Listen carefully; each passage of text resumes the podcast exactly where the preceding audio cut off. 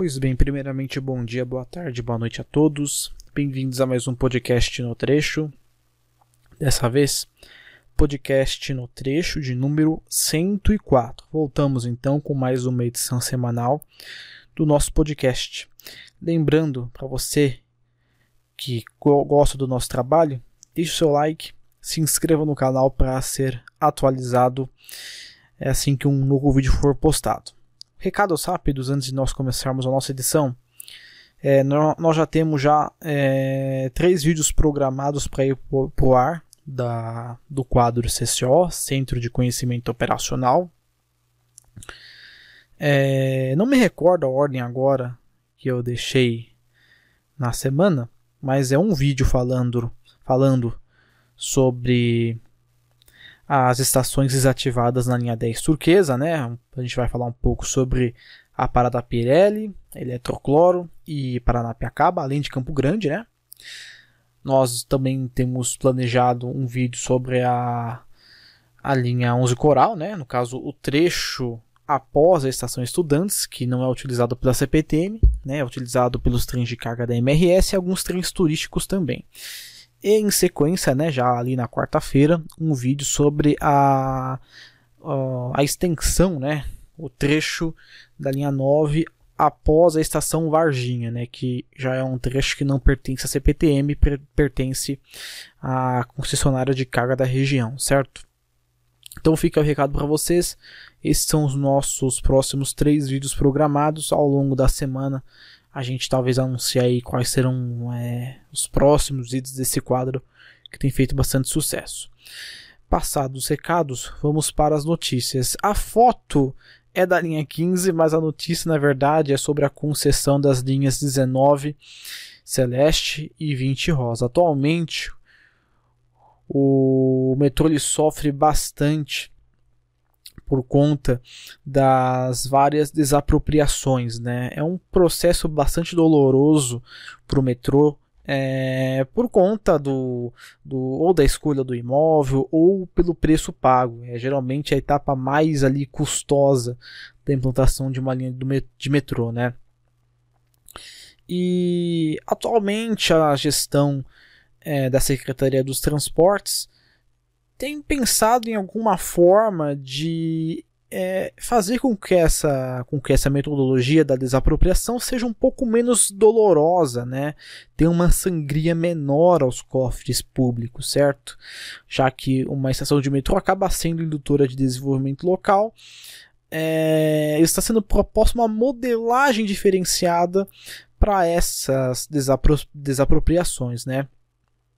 Onde grande parte delas poderia ser, entre aspas, eliminada. No caso, o custo, né? Eu vou aqui citar uma, uma frase do secretário Alexandre Baldi, né? Ele fez essa, essa, essa declaração naquela live com os blogueiros promovida pela Secretaria de Transportes. Abre aspas aí para o Baldi. A equipe do metrô está fazendo uma modelagem que a gente consiga evitar desapropriação, buscando trazer os proprietários das áreas que o metrô precisará para poder construir as estações.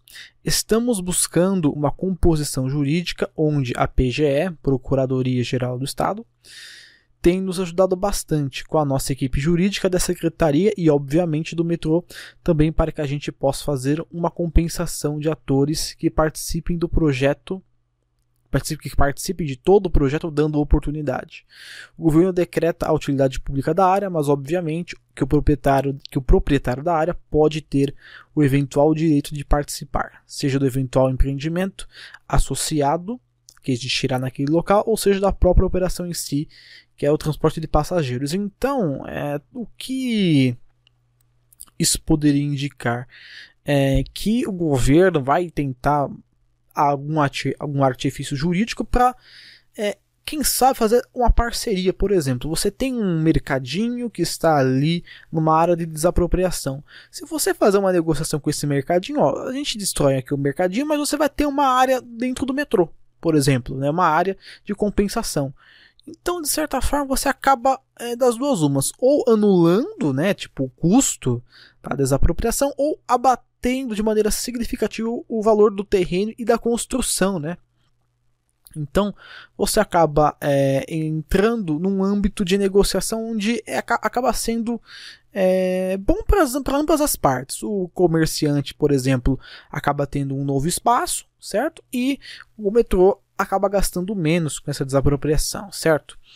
É, outro ponto também que foi, é, que foi dito é que essas concessões, com a eventual concessão da linha 19 e da linha 20, né, já que são linhas com, planejadas para serem PPPs, é, se prevê um maior investimento por parte do setor privado, certo? E o metrô também planeja, né, é, já nessas concessões, reduzir o tamanho das estações, tornar essas estações um pouco mais tímidas, a fim de também evitar custo elevado por conta diária, né? ainda mais em linhas como, por exemplo, a linha 20 Rosa, que passa por uma área relativamente é, onerosa ali da zona oeste de São Paulo, é, o metrô vai ter que trabalhar bem em diminuir o espaço, né, o, o terreno, a área de implantação da estação, né, a fim de hum, tentar onerar o mínimo possível os cofres, os cofres públicos e também, né, é, os cofres privados, uma vez que é, talvez, eventualmente, parte das desapropriações sejam arcadas pela iniciativa privada. Então tem uma notícia interessante, né? O governo vai tentar mexer alguns dos seus pauzinhos para poder é, fazer com que esse processo de, de desapropriação em geral seja um pouco mais facilitado. Muito bem. Na nossa próxima nota, então, a gente vai falar um pouco sobre a linha 18 bronze, certo? Uma linha ali de monotrilho que acabou sendo cancelada, né? Então, é, o tópico mesmo é a indenização para a Vinha BC. O governo já prevê uma indenização o consórcio, Vem ABC, certo? Essa informação consta é, da Lei de Diretrizes Orçamentárias para o ano de 2021, certo? É, com, event com o eventual cancelamento da linha 18 bronze do monotrilho, é, a VMBC acabou, é, vai exigir uma indenização decorrente dos investimentos prévios e da mobilização, já que ela, ela formou consórcio, contratou engenheiros, ela, em teoria, pelo menos que ela diz, ela tem todos os projetos das estações prontos, ela só queria o terreno para poder construir a obra, né? Então fica uma coisa um pouco esquisita, porque era uma, era uma PPP que tinha tudo para dar certo, mas de repente, sabe, não sei o que aconteceu, né? Fica um pouco esquisita essa questão, né? A mudança, claro, ela foi repentina e cheia de contradição. O projeto do BRT do ABC até hoje não veio a público, ninguém sabe em detalhes como ele vai ser. Né? Mas a gente tem informações de que a elaboração do projeto está a cargo da MTU e provavelmente será repassado para a Metra, que é uma empresa que opera os ônibus ali na região do ABC. A antiga linha 18 teria cerca ali de 15,7 km de extensão, 13 estações e uma demanda aproximada de 314 mil passageiros por dia, né? Infelizmente uma linha aí que acaba morrendo para dar espaço para ônibus, né? É uma decisão que eu acho que para muitos um tanto quanto é, bizarra, né? Muito bem. Próxima nota, uma nota que talvez não deveria aparecer, né? mas acabou aparecendo infelizmente, né? Aliás, é, aqui a imagem está cortando, né? Mas só para não fazer uma injustiça, a foto aqui é do Diário do Transporte, foto do Adamo Bazani, certo? É que está cortando aqui na gravação, mas eu quero fazer essa ressalva aí, que a matéria, do, a matéria e a foto é do Diário do Transporte, ok? É seguinte, é, o contrato de porta de plataforma foi suspenso, né? Infelizmente aí, é, não sei o que acontece. Parece que um fantasma jurídico ronda as obras de metrô para que tudo atrase, né? Infelizmente.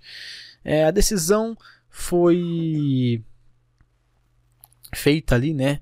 Pelas opa, deferências são normais. Segundo a Câmara de Direito Público de São Paulo. O consórcio Cobra era responsável pela implantação de algumas portas de plataforma nas linhas 1, 2 e 3. Eram 88 fachadas previstas em contrato. O valor desta obra, estava orçado em cerca de 342 milhões de reais e o prazo de 60 meses. Os consórcios responsáveis por essa ação na justiça foram os consórcios PSD São Paulo e o consórcio Telar Serveng Dongwu, que apelaram na justiça, é, interpelaram para paralisar essas obras, certo? O juiz que pegou o caso, né, ele afirmou que já havia sido reconhecida a presença de ilegalidade na celebração do contrato entre o metrô e o consórcio Cobra, o que, o que ocorreu ainda em mais dois feitos. Então, o que acontece ali? É aparentemente uma, alguma alegação de irregularidade. A obra vai ser, ela, não, ela nem começou direito, né? Não começou tecnicamente ele dizendo ela já vai ser paralisada, então o nosso prazo ali de 20 meses já vai dar uma engordada, né, por conta da intervenção da justiça. É um direito, né, você pode interpelar em caso, em caso de irregularidade, mas é, eu vou até fazer aquele parênteses ali. Ah, o metrô CPT fez uma matéria sobre como a justiça acaba, não que seja que, que seja errado a justiça intervir, mas como essas interferências acabam sendo muito prejudiciais, parece que você não tem, sabe, um conceito concreto, ó, é ganhou, ganhou e acabou, sabe? Parece que as empresas querem realmente a todo custo é, na tentativa de ganhar o cascalho delas, atrapalhar ali, né, nas obras. É um efeito secundário, mas enfim, né, infelizmente é mais uma obra paralisada, né? Porte de plataforma então vai ficar um pouquinho para depois. Prosseguindo então, agora sim sobre a linha 15 prata, a informação que nos chega é de que a linha 15 deve voltar a operar até o dia 1 de junho. É, a Bombardier já realizou ali algumas manutenções nos trens, principalmente a troca dos run flats, são aqueles equipamentos né, que é, dão suporte caso o pneu estoure. Né? Então, com essa mudança, alguns trens já podem começar a rodar. O secretário Baldi aqui ele fala o seguinte: aspas. Nessa semana ocorreram testes com o pneu vazio, com todas as perspectivas que possam ocorrer para que a gente consiga fazer com segurança essa retomada. Na semana que vem será a última bateria de testes e que será analisada pela equipe de segurança da Bombardier no Canadá. Para que a gente possa retomar a operação do monotrilho, acreditamos nós no dia 31 de maio ou 1 de junho. Pois bem, então, foi feita a troca dos equipamentos, estão sendo feitos testes, os testes serão analisados pela equipe da Bombardier no Canadá e, caso a luz seja verde para esses testes, o monotrilho poderá retornar então no final do mês ou começo do mês que vem.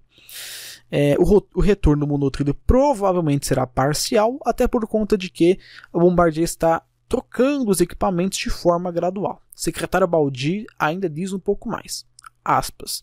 Existe um período para que nós possamos retomar a operação completa de Vila Prudente a São Mateus. A equipe do metrô tem trabalhado dia e noite, de madrugada, em meio à pandemia, reuniões, testes, análises muito profundas para a gente saber qual o volume de trens que estarão disponíveis para decidirmos o trecho que irá operar nesse início de, retomada. Mas que vai ser retomada na sua totalidade da linha, será assim. Então, é, ele diz ali como o metrô está se esforçando bastante, virando madrugadas, várias reuniões ali, a pandemia que realmente prejudica bastante os trabalhos, mas que é, conforme os trens forem voltando, a operação até São Mateus ela vai voltar à sua totalidade normalmente. Então vai ser um processo, um processo gradual, né? A gente espera que a operação realmente volte, né? Sem nenhum problema. Acho que com todas essas correções que foram feitas, creio que agora de uma forma definitiva o monotrilho deve estar tá liso. É uma pena porque, no geral, né, é, acabou meio que manchando, né, a imagem do modal que eu de novo reitero, o problema não é o modal monotrilho, sim as empresas que acabaram construindo, que ora construíram vias é, ou lombadas, por assim dizer, ou a Bombardier que infelizmente acabou é, é, executando um projeto, é, não vou dizer mal dimensionado, mas talvez, hum, diríamos assim, um pouco fora do padrão ali do que seria para a Zona Leste, né? Então, sabe, ficou fora do padrão, né? Enfim, tá aí então uma notícia boa ali para o monotrilho. Nossa próxima nota é sobre a renovação da malha paulista e uma entre aspas que eu vou dizer aqui, a certidão de nascimento do TIC. O Tribunal de Contas da União é, indeferiu uma emenda cautelar realizada por auditores do próprio TCU, certo? Essa medida pretendia suspender a assinatura da renovação da Malha Paulista, que hoje pertence à Rumo, por conta de uma possível redução dos investimentos por parte da concessionária. Para quem não sabe, é o seguinte: esse drama da, da Rumo é o seguinte, foi feito um contrato lá na década de 90, na época foi pela Ferroban, e a, a iniciativa privada assumiu as linhas do governo, né? Essas linhas de trem, elas são do governo federal. Não, eles eram, eram FEPASA, mas passou a ser governo federal. Elas operam por um determinado tempo. Chegado a determinado ponto do contrato, a, a empresa, a Rumo, ela tem a intenção de renovar, estender um pouco mais esse contrato para garantir um investimento maior e ter um retorno, né? Porque senão ela não, ia, não vai investir mais, né? Então, é, surgiu a ideia da renovação da Malha Paulista. E essa renovação tem como objetivo estender o contrato de concessão por mais 30 anos, né? Então vai ficar lá para 2000 e acho que 2040, 2050, mais ou menos nessa, nessa época que aí sim o contrato vai ser vai ser finalizado, né? Esse contrato ele abre precedentes para investimentos no setor ferroviário de cargas, mas também o, a possibilidade de compartilhamento de vias de, de trens de carga com o trem intercidades, né? Caso não haja nenhum imprevisto é, nesse meu tempo, tanto a ANTT, a Agência Nacional dos Transportes Terrestres, e o Ministério da Infraestrutura poderão assinar o contrato para a renovação da malha paulista. Está previsto ali com essa renovação um investimento de cerca de 7 bilhões de reais na recuperação e modernização das linhas, compra de material rodante, vagões, etc. Certo? É, esse aditivo ele é muito importante porque, como eu já bem disse, ele abre precedente para o nascimento do TIC, já que vai ser previsto o compartilhamento de vias entre o trem de carga e o trem de passageiro. A Rumo ela já concordava com o compartilhamento do trecho entre Jundiaí e Campinas porque é um trecho com baixa densidade de tráfego. Né? Ali naquela região só trafegam trens MRS com, com bauxita ou produtos siderúrgicos que vão né, até Perdeneira, se eu não me engano. É esse local onde, até onde ela vai. Né? Depois de Campinas é um pouco mais complicado porque o trecho é muito movimentado. É, atualmente existem duas vias entre Jundiaí e Campinas. Uma via é operacional e a outra via ela não está operando, então ela precisa de intervenções para ser devidamente utilizada. Né? É, existe também a intenção né, de se criar um serviço metropolitano é, com estações paradoras entre Morata e Campinas. Então, é, aquela ideia de vamos estender a CPTM até Campinas, né, é, pode ser que ela se torne realidade é, junto com o TIC. Então, né, é uma notícia muito interessante, uma notícia boa. Creio que para todos aqui de São Paulo e também da região metropolitana de Campinas, vai ser importante que esse trem é, saia e que eventualmente o investimento ferroviário regional acabe é, reflorescendo no Brasil, já que hoje em dia a gente praticamente só tem dois trens regionais, que são o trem da Vale, Vitória Minas, e o também, também trem da Vale da Estrada de Ferro Carajá, certo? Então tá aí notícia bastante importante, é, tanto para a carga quanto para o TIC. Próxima nota aqui, a gente vai falar um pouco sobre as novas cabines de desinfecção é, no metrô e na CPTM, certo? No dia 21 de maio de 2020, o metrô e a CPTM instalaram mais quatro cabines para desinfecção contra o coronavírus. Essas cabines estão localizadas nas estações Sé, Paraíso Itaquera e Vila Olímpia ficam acessíveis durante toda a operação comercial, das 4h40 da manhã até as 0 horas. Essas cabines elas foram uma parceria entre o governo do estado de São Paulo e a empresa Neobrax. É, o funcionamento dessas cabines é bem simples, né? Então o passageiro ali, ele entra ali dentro dessa cabine, é, essa cabine detecta a pessoa, vai borrifar uma solução antisséptica, né? Então uma solução que vai matar bactérias, fungos e os próprios vírus. E o processo dura de 10 a 15 segundos. É uma ação bastante interessante, né, por parte do governo. O secretário Baldi se manifestou aqui, abre aspas para ele aqui de novo, tá aparecendo muito no, pod, no podcast, hein, Baldi? Abre aspas. A ação está alinhada com outras medidas que a Secretaria dos Transportes Metropolitanos e o governo do estado vem tomando, tomando para enfrentar o Covid-19 e salvar vidas. Acreditamos que, com iniciativas inovadoras como essa e a colaboração de todos os cidadãos, vamos juntos vencer o coronavírus. Bom, como ele bem disse, é uma ação conjunta, uma ação muito benéfica, porque ele acaba. É, é uma ação de conscientização e uma ação de higiene. Então, acaba sendo uma ação dupla, né? Além desse fato, né, é bom destacar que mais 20 cabines estão é, previstas para serem instaladas ali no nosso sistema. Então, uma, uma retaguarda bacana ali, né? De prevenção e conscientização das pessoas contra o coronavírus, que infelizmente, né, é, talvez não tenha uma previsão tão, tão cedo para acabar aqui no Brasil. Mas enfim, se cuide, use máscara e, se possível, fique em casa, né? Meu amigo Ferrofan também fica em casa. Não é momento para sair tirando foto de trem, tá?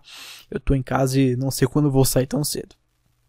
Enfim, próxima questão aqui é a questão mais.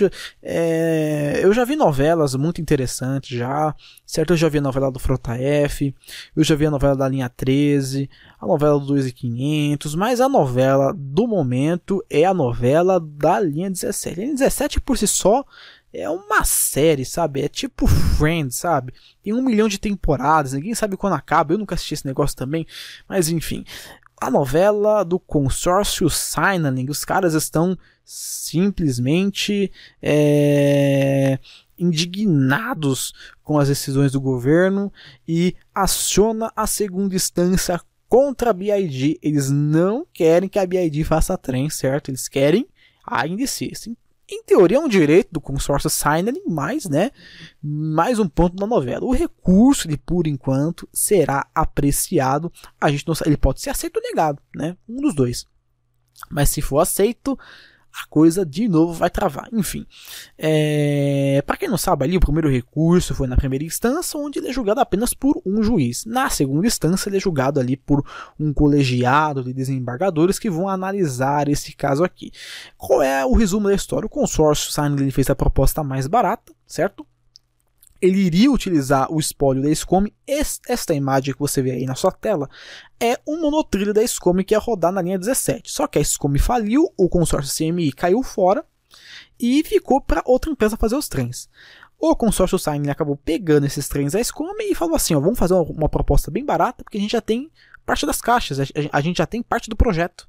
Então vamos fazer um serviço bacana, né? Eu não duvido da capacidade ali por parte do consórcio brasileiro. O, a, a Tetrans é bom sinal, fizeram reformas em trens. Aliás, fizeram trens, né? Os famosos VLTs ali no Nordeste. Tem um inscrito aqui do canal, não vou lembrar o nome, que fala que, é, que seria um monotrilho com, com, com motor de caminhão soltando fumaça, né? Sabe? Seria uma coisa bem bizarra. Mas, é, eu não sei como, é, como eles iriam se sair. Fato é que é, eles entraram com recurso, aquele consórcio CQCT também entrou com recurso contra a BID, né, para poder parar.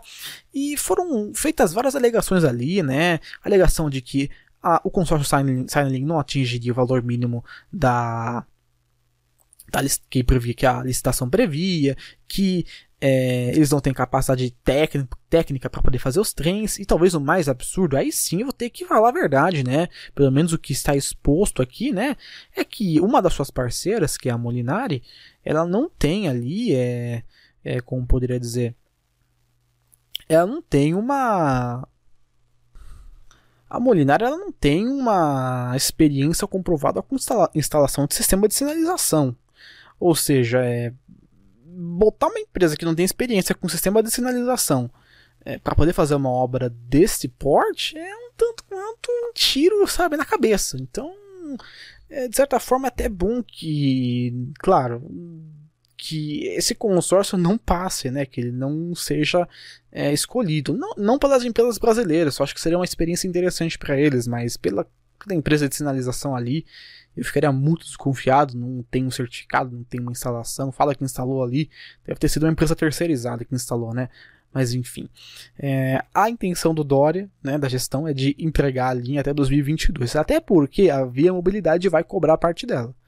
E nessa história aí, né, sem uma decisão ali muito muito, diríamos, uma coisa muito explícita sobre o que vai acontecer, fica difícil você dar um prazo certo para quando essas obras vão terminar. Então tá aí mais um capítulo do drama da do da linha 17 ouro.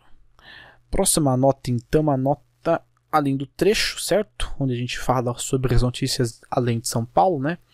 E a nota do, além do trecho de hoje é sobre o trem movido a hidrogênio que passou em testes lá na Alemanha, certo? É, dois trens da Alstom, né, Alstom Coradia, Eilint, concluíram testes com os passageiros, certo? Foram cerca de 530 dias de testes e um total de 180 mil quilômetros rodados, certo? Esse trem, né, esse é, Alstom Coradia, ele é um trem movido a hidrogênio, células de hidrogênio, certo? E o, interessante dele é que o, resíduo que ele hum, elimina para o ambiente é simplesmente água e vapor, certo? Vapor d'água. Então é um trem 100%, é 100%, é 100% ecológico, né? É, como esse teste deu certo, a autoridade de transporte da Baixa Saxônia, né, como já bem disse, que fica na Alemanha, vai adquirir mais 14 trens iguais a esse para poder operar ali na, nas linhas da região. Uma, uma informação interessante, é uma tecnologia relativamente nova, a gente não vê ali essa, esse tipo de, de trem ali com muita frequência, mas se ele fizer sucesso, quem sabe pode ser implantado ali em outras regiões, né? Que certamente vai ser um ganho, é, um ganho ecológico muito grande, né? Então tá aí essa informação bastante interessante do trem movido a hidrogênio que passou nos testes lá na Alemanha, certo? É, próxima, próxima parte aqui é a nossa caixa de sugestões. A nossa caixa de sugestões de hoje não tem comentários, né? Eu não fiz o post, né? Na, na aba comunidade, então nós não temos nada a falar na caixa de sugestões. Eu acho que o único espaço da caixa de sugestões é para lembrar vocês, né, de comentar aqui alguma coisa, se gostaram do programa ou não, feedback é sempre importante e também de falar que os nossos próximos três vídeos do som dos, do som dos trilhos, ó, os próximos três vídeos do quadro CCO já, já estão, já serão postados na segunda, terça e quarta-feira, ok? É, próxima parte, as fotos da semana, hoje com uma foto só, né? Essa que eu fiquei devendo do podcast passado, foto do Carlos Vitor, série 1700 lá na estação Jundiaí, né? Uma bela foto aí do Carlos, é, certamente agregou bastante aí ao nosso podcast com essa imagem sensacional de encerramento. Então é isso aí. Esse foi o podcast de número 104. Eu vou ficando por aqui. Lembrando, se gostaram, se inscreva no canal, curta o vídeo e ative o sino das notificações para que você receba assim que o vídeo for lançado todas as nossas atualizações, certo? Eu vou ficando por aqui e até a próxima edição do podcast no trecho.